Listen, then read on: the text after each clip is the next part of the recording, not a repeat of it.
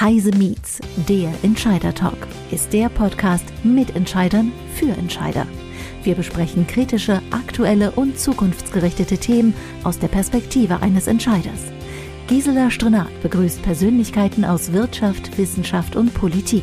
Immer aktuell und nah am Geschehen. Gisela Strenat spricht heute mit Hagen Rickmann, Geschäftsführer Geschäftskunden Telekom Deutschland GmbH, über das Thema Blick in den digitalen Maschinenraum Deutschlands. Liebe Zuhörerinnen und Zuhörer, in fast allen Heise Meets Podcasts wird darüber geklagt, dass die digitale Transformation in Deutschland zu langsam umgesetzt wird. Woran liegt das und stimmt die Behauptung? Digitalisierung ist da, um zu bleiben und um uns bei der Bewältigung von Krisen zu helfen. In welchen Zwickmühlen stecken Unternehmen und wie können Unternehmen kurzfristig Erlösungen finden? Darüber spreche ich mit Hagen Rickmann, Geschäftsführer Geschäftskunden Telekom Deutschland GmbH. Hallo Hagen. Herzlich willkommen bei Heise Meets.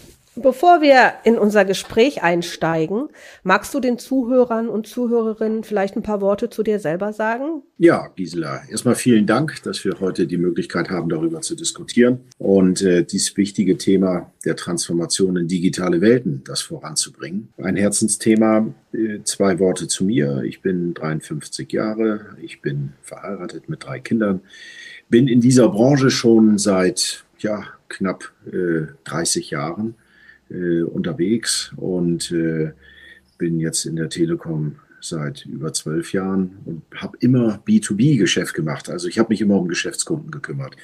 Und jetzt gerade das Thema der digitalen Transformation ist für mich ein ganz, ganz wichtiges.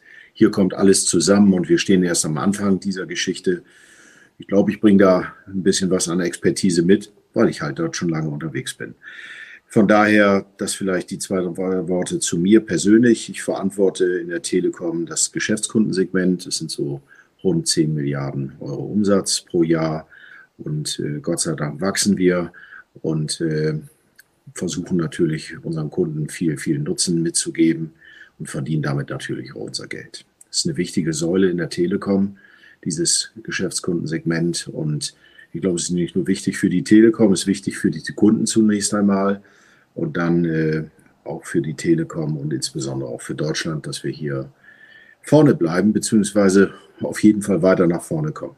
Du hast da gerade ein paar ganz wichtige Themen angeschnitten. Zum einen, ähm, du wie ich, wir sind seit vielen Jahren in dieser Branche. Wir haben die ganzen Entwicklungen der letzten Jahre miterlebt. Und ich glaube, wir haben damit auch einen Überblick, was geht und was nicht geht. Und unser Thema heute heißt Blick in den digitalen Maschinenraum Deutschland. Äh, du hast gerade deine Verantwortung dargestellt. Du bist Geschäftsführer für den Geschäftskundenbereich, der sehr groß ist bei der Telekom. Und aufgrund deiner Verantwortung nehme ich mal an, dass du täglich im Gespräch mit Unternehmen bist in Deutschland. Du verantwortest Deutschland, du schaust, dass du diese unter diesen Unternehmen hilfst. Wie ist dein aktueller Blick? Nehmen wir mal den deutschen Mittelstand.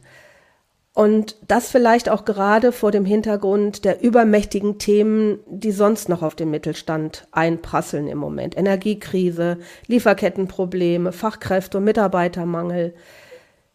Wie ist dein Eindruck? Wie geht es den Unternehmen und worauf konzentrieren die sich im Moment? Du sprichst ein wichtiges Thema an, liebe Gisela, nämlich das Thema Mittelstand und Digitalisierung. Und äh, die Herausforderungen, die wir dort haben, sind immens die Unternehmen, und das sehe ich, wie du es auch angesprochen hast, äh, wenn ich mit den Unternehmen dort spreche, hier drücken natürlich die Energiekrise, die Lieferkettenprobleme als auch der Fachkräftemangel enorm. Und äh, das ist etwas, was wir in den letzten Jahren in der Form, in der Konzentration so vorher nicht gesehen haben. Es gibt hier nichts zu beschönigen.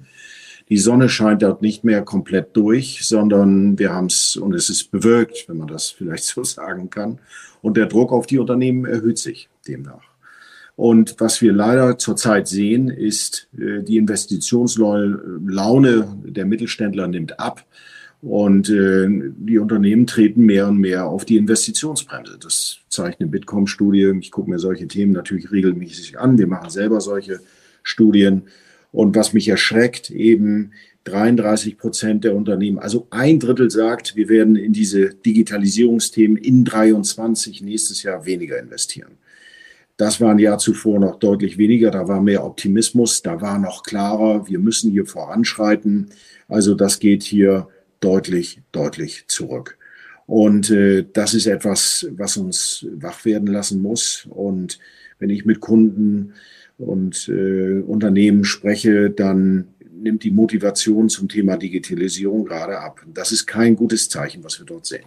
Das sehe ich genauso. Und leider haben die Podcasts, äh, wie ich es vorhin auch schon gesagt habe am Anfang, ähm, die ich in den vergangenen Monaten gemacht habe, leider auch dieses düstere Bild gezeigt. Du hast gerade eine Bitkom-Studie äh, erwähnt. Ähm, die meinst wahrscheinlich diese Studie, die der Bitkom im Juni diesen Jahres gemacht hat. Und diese Studie sagt auch noch was anderes, und zwar, dass 61 Prozent der Führungskräfte angeben, dass ihnen zurzeit die Zeit für die Entwicklung digitaler Produkte fehlt. Nun sind digitale Produkte nicht erst ein akutes Thema seit den Krisen, die wir eben besprochen haben. Warum wird da nichts rein investiert? Die Zahl ist erstmal alarmierend.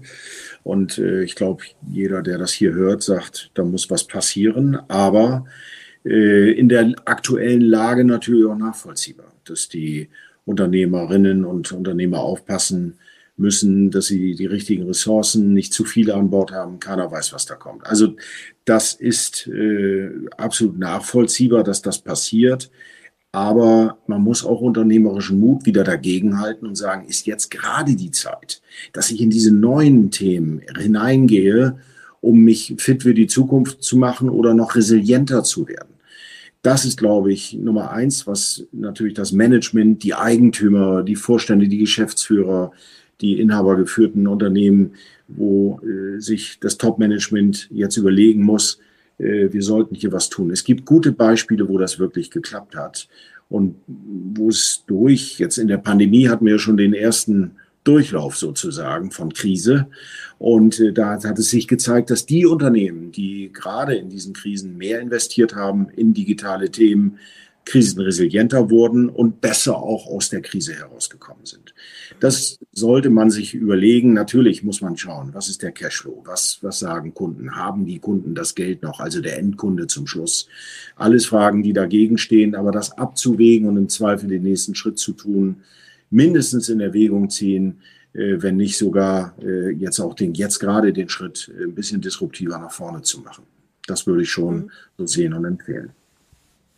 Du hast in dem, so einem Nebensatz gesagt, Vorstände, Geschäftsführer, Top-Management. Ähm, wenn wir jetzt ein klassisches mittelständisches Unternehmen sehen, was wirklich vielleicht auch teilweise ums Überleben im Moment kämpft und jetzt überlegen muss, wo investiere ich mein Geld rein in die erhöhte Energierechnung oder doch in die, äh, in die Investition in die Zukunft, ähm, dass ich mein Unternehmen digitaler aufstelle. Wer muss deiner Ansicht im Unternehmen die Prozesse und Produkte im Unternehmen vorantreiben? Ist es der Eigentümer? Sind es äh, die Abteilungsleiter? Kommt es von unten? Kommt es von oben? Du hast sehr viele Gespräche. Wer sind die Treiber aus deiner Sicht im Unternehmen im Moment?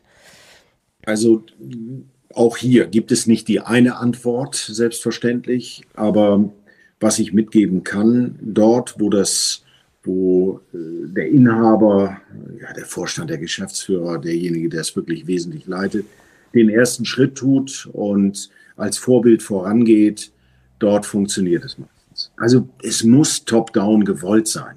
Diese, diese Modernisierung vorzunehmen, die vielleicht die Disruption vorzunehmen und dann eben komplett Produkte, Prozesse zu überdenken, wie sie in Zukunft gekauft werden, nee, wie sie vielleicht heute schon gekauft werden. Aber mein angestammtes Geschäft läuft ja auch noch ganz ordentlich. Warum soll ich das eigentlich verändern?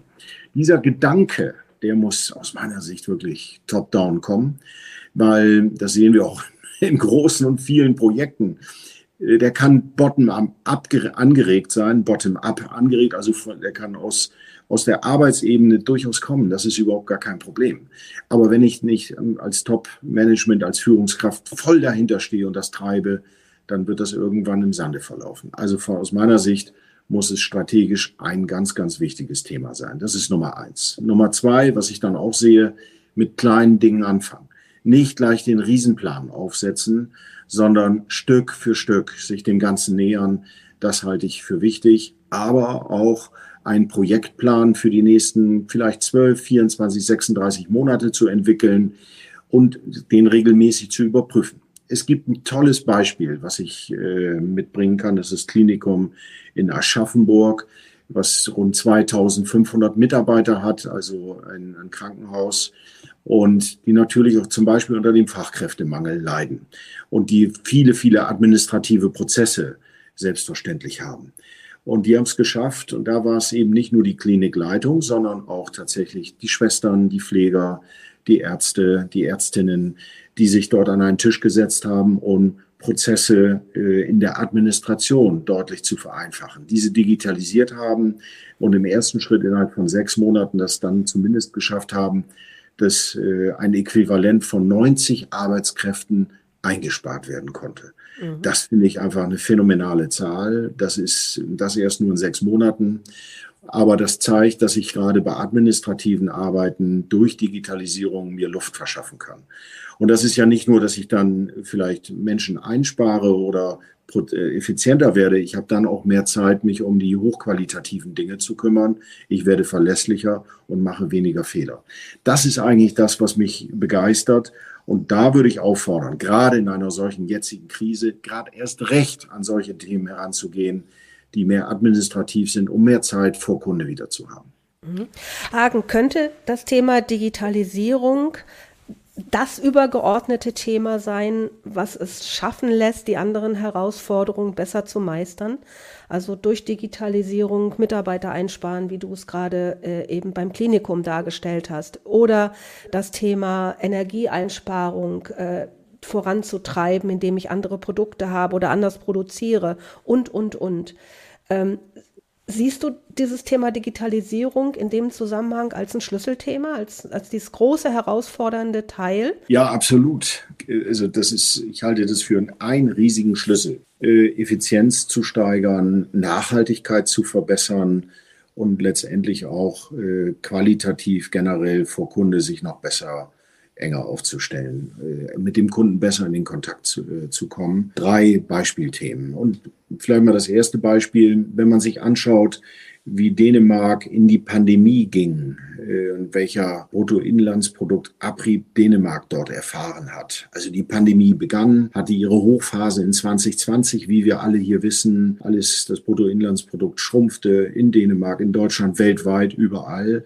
In Deutschland ist es um rund 4,6 Prozent geschrumpft in 2020, in Dänemark nur um 2,6 Prozent. Warum bringe ich dieses Beispiel zwischen Dänemark und Deutschland? Dänemark ist eines der Länder, die in Europa am stärksten digitalisiert sind und einen hohen Grad in der Digitalisierung haben. Also in der Krise hat es Dänemark lange nicht so stark getroffen aber dann auch aus der Krise, Gisela, dann ging es dann wieder raus. So 2021 hatten wir dann, waren, waren die Lockdowns dann langsam aufgehoben, wir erinnern uns alle.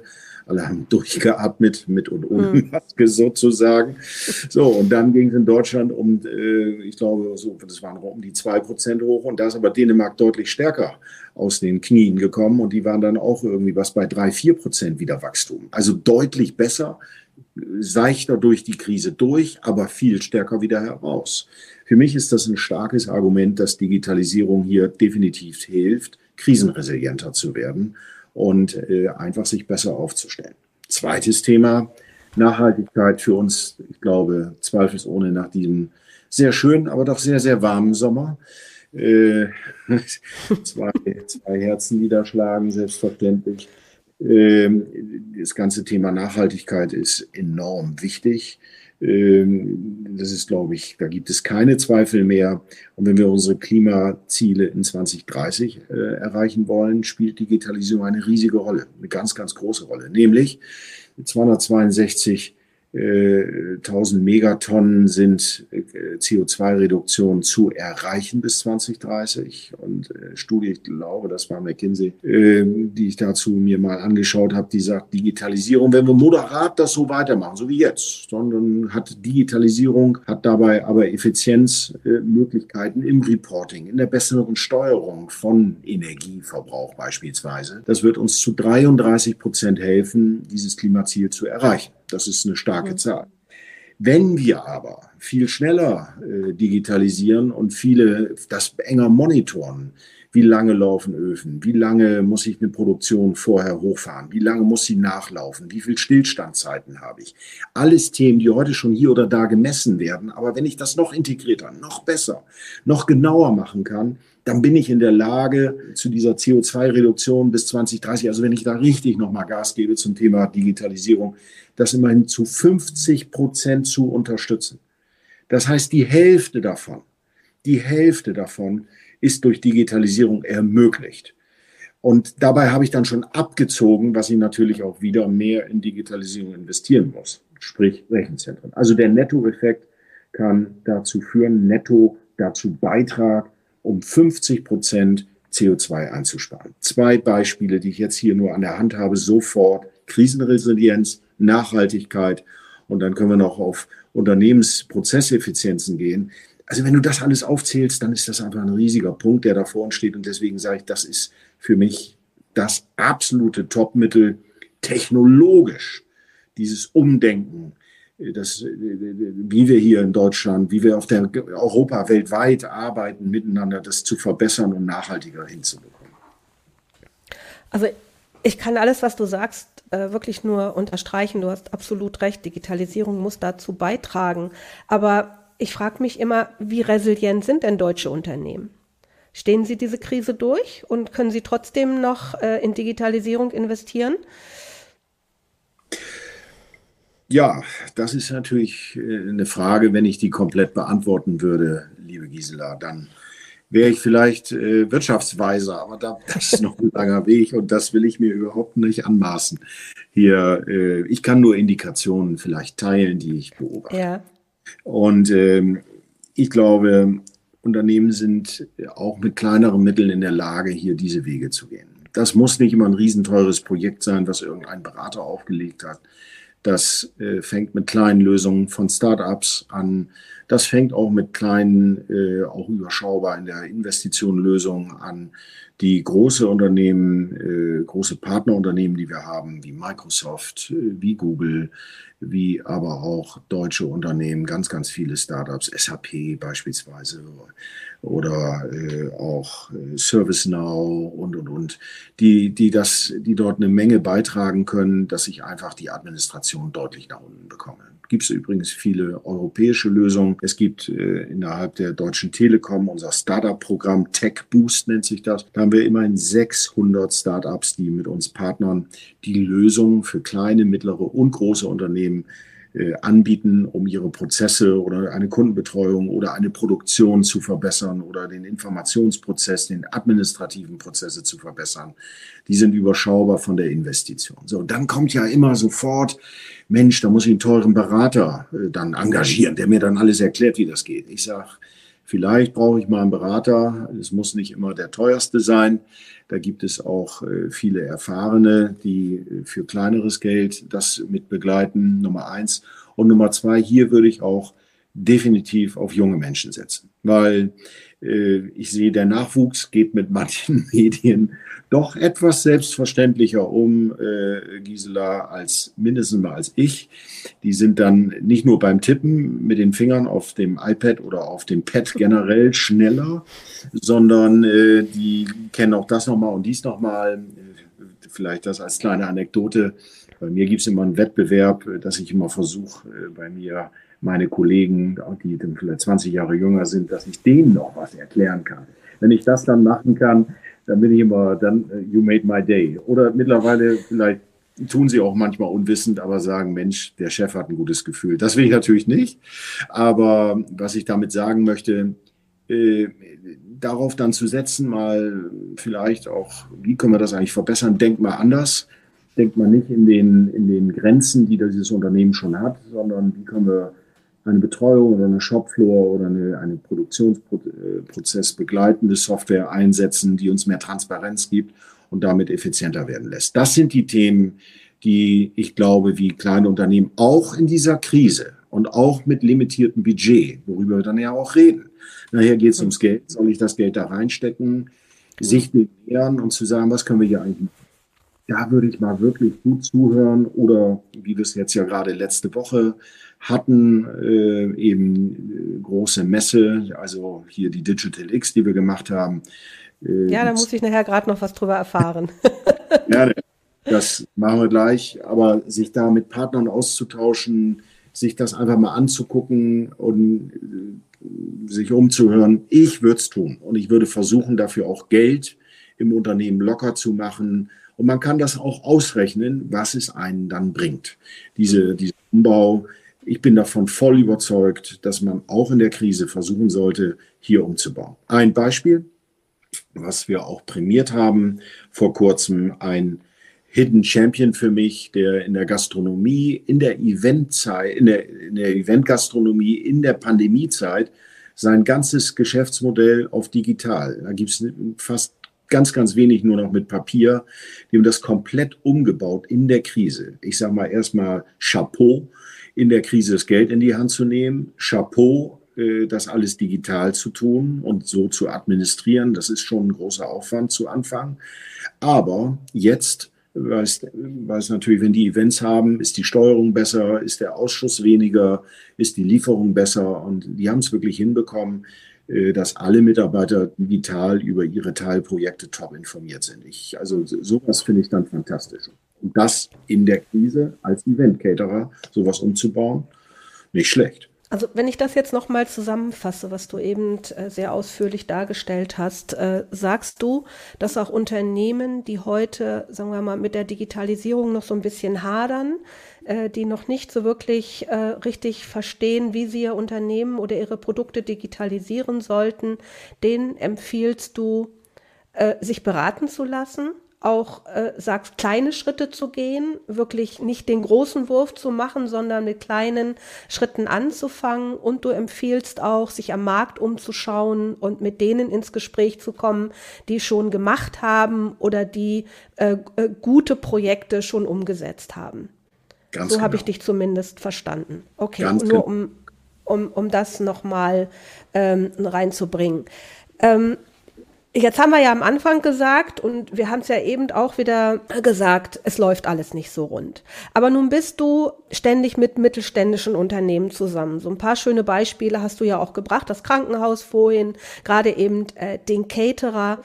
Ähm, hast du vielleicht noch so ein oder zwei Beispiele vielleicht von, von kleineren Unternehmen, die Produkte schon digitalisiert haben oder die Unternehmen schon umgestellt haben? Dass du einfach mal sagst, das geht und, und, und welchen Aufwand die da reingesteckt haben? Also ein ganz konkretes Beispiel, was wir dazu haben, wäre Cewe, also der kennen wir alle mit den Fotobüchern oder viele. Das mhm. war ein komplett analoges Modell, Ausdruck von Fotos etc. Die haben ihr ganzes Geschäftsmodell, das ist schon ein bisschen länger her, deswegen habe ich ja. jetzt nicht mehr alle Details. Aber ähm, die haben wir schon mal prämiert vor vier oder fünf Jahren. Die haben ihr komplettes Geschäftsmodell auf digital umgestellt. Übrigens, das ist für die ältere Generation, wenn die hier auch hier oder da mal zuhören, neben der jüngeren selbstverständlich, aber da waren, da waren eben nicht nur 25-Jährige oder Damen oder Herren dabei, sondern das waren, äh, da war sogar der, der, der kurz vor der Rente stand, der hat sich nochmal komplett neu erfunden. Hat sich dann anregen lassen und hat gesagt, wenn wir hier jetzt nicht alle gemeinsam ums Überleben kämpfen und die haben den Laden innerhalb von drei, vier Jahren komplett auf digital umgestellt. Also sowas gibt es. Die Erfolgsgeschichte können wir vielleicht äh, nochmal teilen. Aber äh, das ist ein komplettes Umstellen auf ein digitales Geschäftsmodell. Sowas gelingt und Cewe ist für mich hier echt beeindruckend. Der nächste, den ich habe, ist ein Glashersteller. Der, das ist, ich meine, Glasherstellung ist bei weitem kein digitales Produkt, aber äh, die haben es zum Beispiel geschafft, auch ihre Prozesse jetzt auch massiv zu digitalisieren, nochmal als Teildigitalisierung hier dargestellt. Und in der Glasproduktion habe ich ja große Brennöfen und äh, wenn ich die laufen lasse, dann äh, kann ich das natürlich noch optimaler steuern, indem ich mit Sensorik den Brand, Brand, äh, Brennprozess permanent überprüfe. Dadurch, dadurch gab es, haben wir in einem Internet of Things Projekt gemacht. Äh, dadurch hat, äh, hat Glasgow, heißt dieser Hersteller, hat es hier geschafft, innerhalb äh, von kürzester Zeit 10% äh, Energieeffizienz zu heben. Und das nur in einem Teilprozess des ganzen Unternehmens. Das sind für mich nochmal zwei Beispiele, wo es kleinere sind. Einmal CEWE in der Gesamtumstellung und dann hier Glasgow für mhm. Teilprozess. Ja, das äh, sind doch schon ein paar schöne Beispiele, vor allem auch die, äh, wo die Erfolgsgeschichte nach der Digitalisierung weiterging, ich glaube, oder überhaupt erst gestartet ist. Denn CEWE äh, hatte ja ein ganz anderes Modell.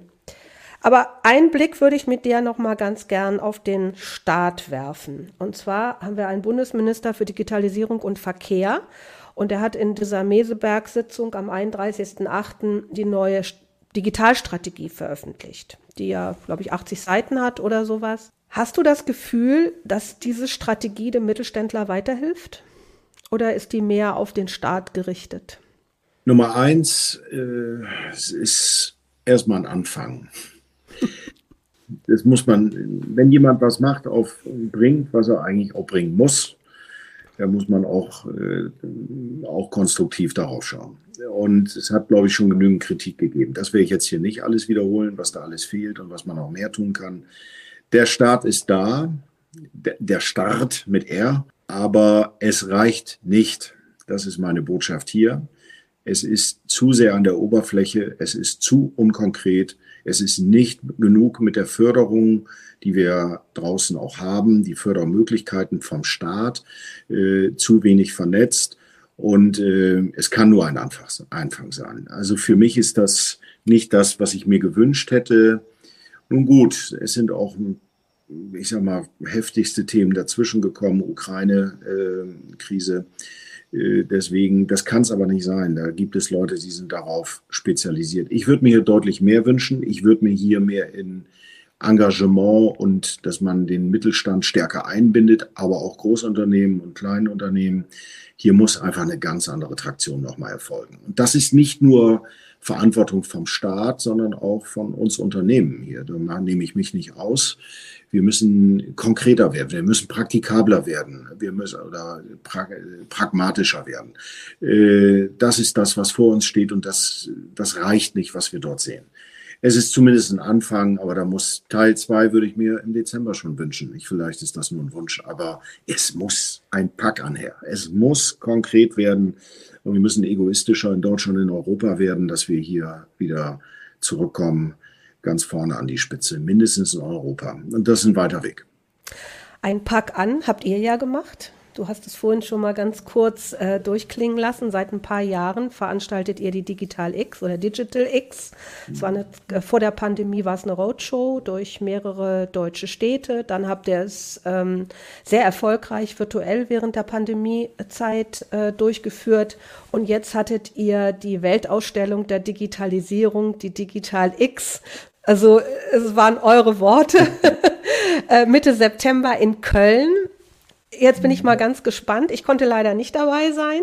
Wie war die Stimmung? Ja, also das war, ich bin noch immer ein bisschen im Hoch sozusagen. Das war sehr inspirierend. Wir haben fantastisches Feedback bekommen. Es waren vor Ort über 50.000 Menschen an zwei Tagen und äh, die uns dort Besucher, also 50.000 an den beiden Tagen.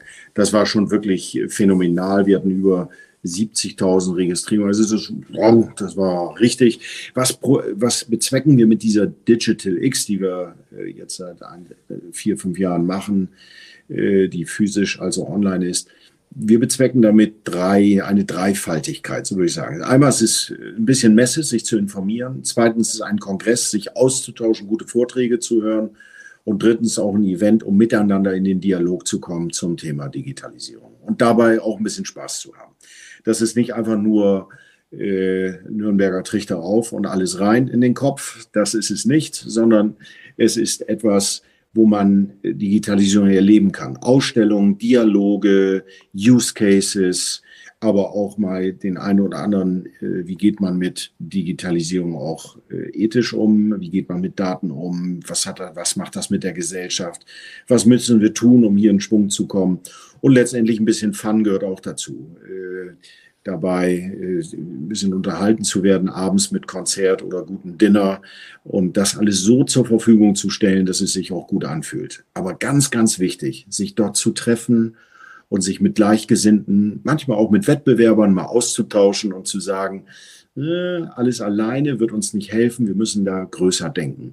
Und das hat diese Veranstaltung letzte Woche in Köln geboten. Welche Themen habt ihr auf der Veranstaltung gehabt? Was waren eure Schwerpunktthemen? Schwerpunktthemen sind natürlich einmal Wettbewerbsfähigkeit äh, und Effizienz. Das steht immer zum Thema Digitalisierung ganz weit an der Spitze.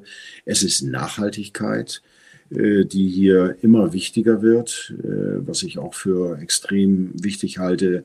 Es ist auch das Thema äh, zum Beispiel Lieferketten. Und dann sind es natürlich Technologien, die dort wie Artificial Intelligence, also AI, dann ist es VR, Virtual Reality, dann ist es natürlich Quantencomputing, also das sind die Themen, die natürlich sehr, sehr weit vorne sind. Dann ist es auch Blockchain. Dann geht es aber auch zu ganz normalen, ich sag mal, nicht so fancy, nicht so hot Topics, sondern äh, wie geht auch Konnektivität. 5G ist auch für mich ein Hot-Topic, aber andere sagen, das ist, das ist ja nur Mobilfunk. Ich würde sagen, nee, das ist aber ein großer Ermöglicher, Enabler für äh, viele, viele Dinge, die auf in einem Produktionscampus zum Beispiel passieren. Wie kann ich dort Slicing vornehmen? Wie kann ich auch äh, hier hochsicher arbeiten? Sicherheit auch ein Riesenthema auf der Messe gewesen. Also äh, dann äh, letztendlich Drohnen waren dort, äh, teleoptimiertes Fahren, äh, es war so viel, vielleicht auch ein kleiner Gag, aber der soll einfach nur zeigen, wie hochleistungsfähig Technologien sind, mit äh, sich von einem äh, KUKA-Roboter das Tattoo stechen zu lassen und derjenige oder diejenige, die das macht, die sitzt dann ganz weit weg und äh, kann sogar die Hautresponse äh, dann fühlen, wenn sie das Tattoo sticht. Also einfach, ich meine, das würde wahrscheinlich das wenige so tun, aber es soll einfach demonstrieren, was mit dieser Technologie in Zukunft alles möglich ist. Und äh, da waren beispielsweise 65 Startups, die sich dort im, äh, im Stadtgarten dort ausgestellt haben. Und da war die Hölle los. Also, und das einem coolen Format, äh, also nicht steif, ein Messestand nach dem anderen, sondern äh, zwischen Rhododendron und Pavillons und festen Gebäuden und wie so ein bisschen Abenteuer durch den Dschungel haben wir uns da geschlagen. Und äh, nicht nur dort, sondern auch in festen Gebäuden, keine Angst. Und also ich kann dir gar nicht sagen, welche Themen nicht da waren. Unfassbar viel. 300 Aussteller, 300 äh, Vortragende, äh, über zehn Bühnen permanent betrieben. Äh, also da war schon richtig was los.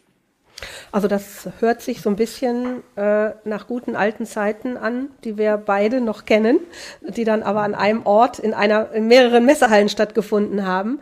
Also äh, ich glaube, ihr habt die ganze Stadt Köln in Beschlag genommen und ähm, habt eben dieses dieses Modell gewählt, es äh, an unterschiedlichen Orten zu machen und äh, nicht so komprimiert. Also ich glaube, dass wenn ich dich höre, scheint es auch hervorragend angekommen zu sein.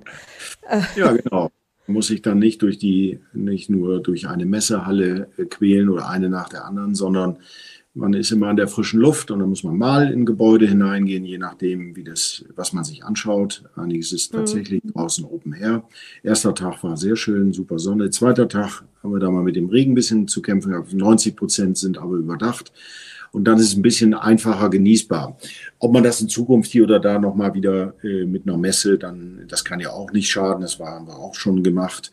Aber es muss so sein, dass es äh, auch den Menschen ein bisschen äh, zugutekommt und dass man abends nicht erschlagen ist und auch dann sich zwischendurch eben der Dialog, dass man sich dort auch austauschen kann und das auch in netter Umgebung. Das haben wir da, glaube ich, gut hinbekommen. Über die ganze Stadt Köln, ja. Man merkt, du bist noch ganz inspiriert von dieser Veranstaltung, auch weil sicherlich von den ganz, ganz vielen Gesprächen, die du hattest und von den Eindrücken, wie du gerade eben gesagt hast. Lass uns zum Schluss doch noch mal versuchen, dieses Gespräch ein bisschen zusammenzufassen. Also, du hast gesagt, der Mittelstand ist auf dem Weg, aber noch nicht genau. Ihr habt aber jetzt mit der Digital X und mit diesen vielen Besuchern ja auch bewiesen, dass großes Interesse an digitalen Themen besteht, weil sonst wären ja nicht so viele Menschen gekommen. Unser Thema war, wir gucken in den Maschinenraum Deutschlands. Ich habe jetzt für mich so rausgehört, der Maschinenraum läuft, aber er läuft noch nicht so unter Volldampf und ihr bemüht euch da mehr mehr Dampf drauf zu kriegen. Was rätst du Mittelständlern? Was müssen sie trotz aller anderen Probleme, die sie wahrscheinlich im Moment haben, machen. Vielleicht noch mal zum Ende unseres Gespräches so ein kleiner Appell von Hagen Rickmann. Was ist wichtig? äh, also Nummer eins, definitiv beschäftigt, beschäftigt euch, beschäftigen Sie sich mit diesen Themen. Top-down, gerne bottom-up. Aber es muss von der Führung gewollt sein. Das ist ein absolutes Muss. Nummer eins. Nummer zwei, über die Hierarchien oder über die Arbeitsebenen hinweg Leute einbinden, damit es Akzeptanz bekommt. Äh, und lasst euch von jungen Leuten inspirieren, lasst euch aber auch von Partnern inspirieren. Was machen die? Wie sieht's aus? Dann dazu gehört vielleicht auch mal ein gutes Gespräch mit dem Wettbewerber zu sagen, das geht uns beide was an, weil da gibt's vielleicht ganz andere Wettbewerber am Horizont, die global hier reinrauschen. Die kennen wir alle.